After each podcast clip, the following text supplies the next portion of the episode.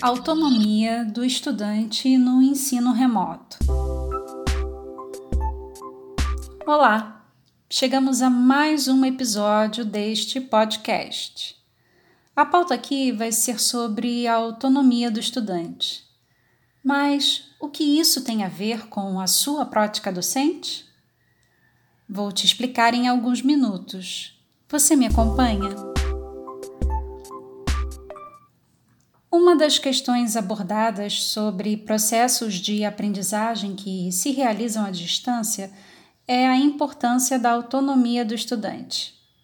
Essa autonomia pode ser traduzida na forma organizada e independente que o discente conduz os seus estudos, priorizando as atividades programadas, cumprindo com os prazos e consulta aos materiais complementares e ainda no acesso aos equipamentos tecnológicos. Em uma situação ideal, o estudante tem plenas condições de seguir seu percurso com autonomia, com criticidade, para alcançar os objetivos de aprendizagem propostos. Mas autonomia não se dá de forma inata ela é construída no dia a dia, na interação do estudante com seus colegas, na interação com os conteúdos e, finalmente, na interação com o professor, com a professora. Ainda assim, quando falamos da autonomia do estudante, devemos considerar, claro, a diversidade desse público. A cada período acadêmico, o espaço da universidade oferece novos encontros onde os estudantes trazem suas trajetórias e experiências de vida que atravessam a sala de aula e a disciplina ministrada. Porém, nos é possível traçar alguns perfis para definirmos melhor nossas estratégias didáticas. Por exemplo, há estudantes que são completamente dependentes dos professores para motivá-los para alguns conteúdos. Portanto, é necessário exercer uma comunicação permanente, com avisos e uso de canais alternativos para divulgação de atividades e encontros virtuais.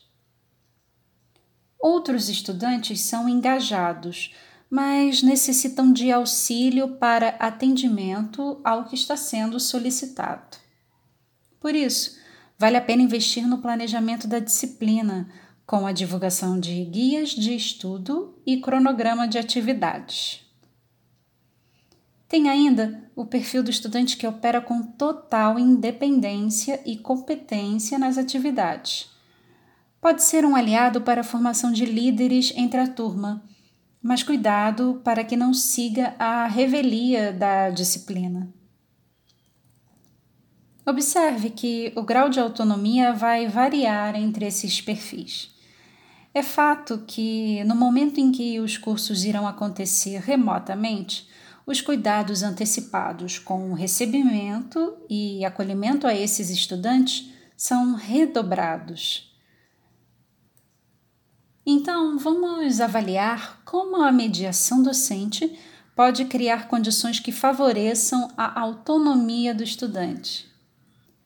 No planejamento prévio da sua disciplina, procure organizar um ambiente onde serão realizados os encontros. Disponibilize os conteúdos e indiquem a ordem de prioridade das leituras. Procure também organizá-los por temas ou sessões de aprendizagem. O acesso facilitado aos conteúdos didáticos contribui para que o estudante adquira autonomia na aquisição do conhecimento.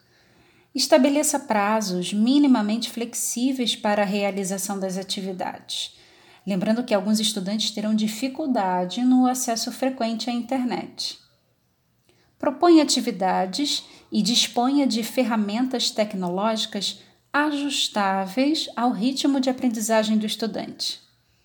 Tanto o ambiente virtual como as aulas presenciais virtualizadas podem ser utilizados de forma alternada ou complementar. Durante a execução do cronograma da disciplina, avalie em quais momentos e tópicos elas podem ser utilizadas e, principalmente, considere quais dessas ferramentas atendem às especificidades da sua disciplina e às necessidades dos seus estudantes. Invista nas recomendações. Como falado anteriormente, divulgue cronogramas, guias, comunicados com avisos e agendamentos, orientando ainda sobre os usos das ferramentas tecnológicas quando for necessário. Certifique-se do acesso do seu estudante à internet. Disponibilize um canal de comunicação individual para que ele possa se sentir à vontade para colocar alguma questão ou dúvida que tenha dificuldade em compartilhar com os demais colegas.